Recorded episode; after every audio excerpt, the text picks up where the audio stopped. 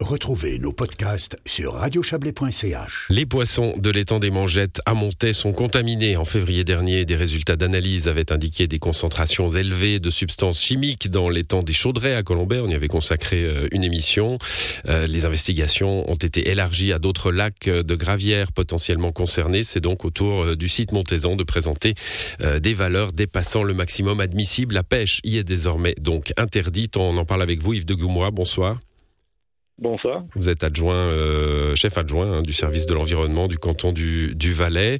On avait parlé longuement avec vous de ces fameux PFAS. Hein. Ce sont eux, à nouveau, qui sont responsables, les pères et polyfluoroalkylés. Euh, vous allez nous rappeler ce que c'est?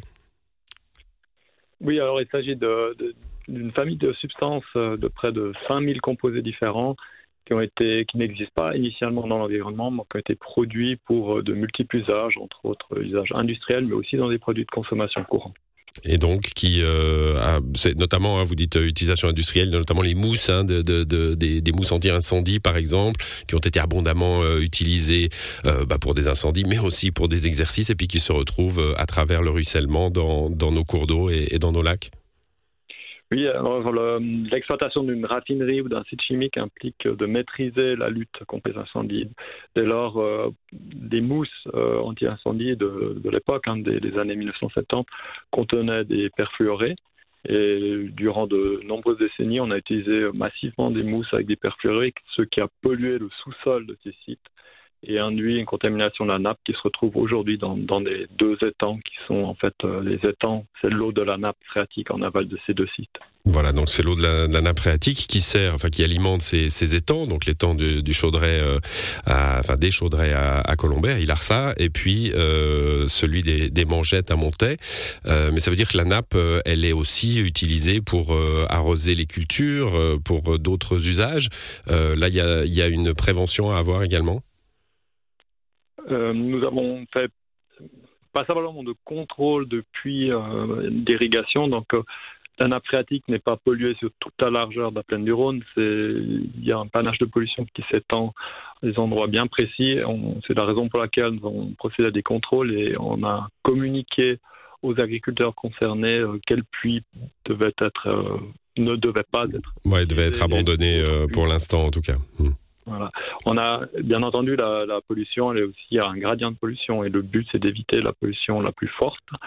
Euh, ce qui se passe malheureusement, c'est plus euh, une bioaccumulation dans la chair de poisson euh, qui vivent en fait dans les deux étangs concernés. Voilà, c'est la concentration. Hein, ce que vous me disiez il y a quelques semaines quand on avait parlé des chaudrets, c'est que finalement des, il y en a partout.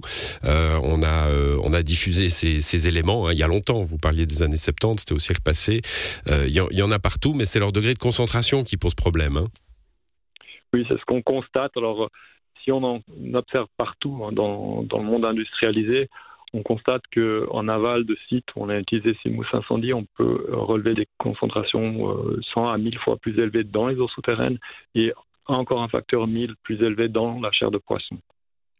Cette concentration euh, liée aux sites contaminés, mais aussi liée après à, en fait, à l'accumulation biologique, en fait, à l'accumulation dans la chair de poisson, de poissons qui vivent dans une eau contaminée. Ouais, pour être très clair, si on se baigne dans un lac euh, où il y a des faces, euh, bah, la concentration est diluée sur l'entier du lac et puis euh, la durée d'exposition de notre corps va aussi être moindre que celle d'un poisson qui va y passer sa vie et qui a une surface biologique, hein, comme vous le dites, plus petite, bien sûr.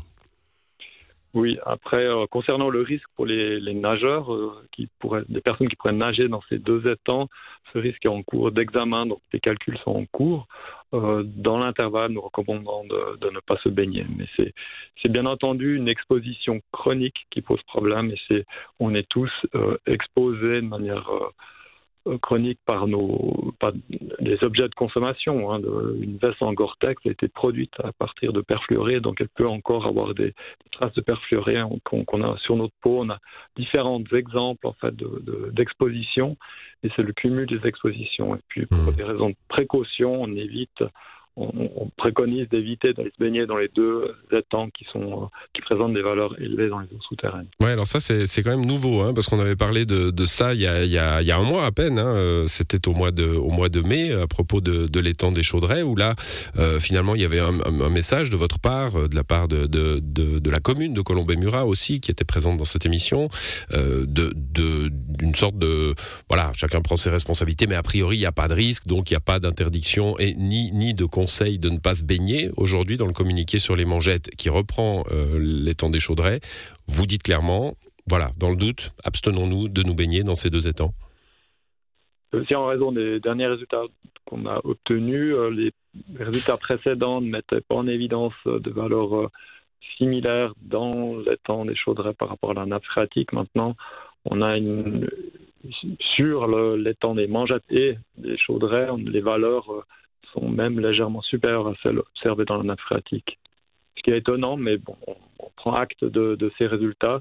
On doit continuer les contrôles et c'est difficile parce qu'on doit répéter les contrôles et puis effectivement on a des, variations sur les niveaux de pollution et là euh, ces derniers contrôles ont mis en évidence des valeurs plus élevées dans les deux étangs.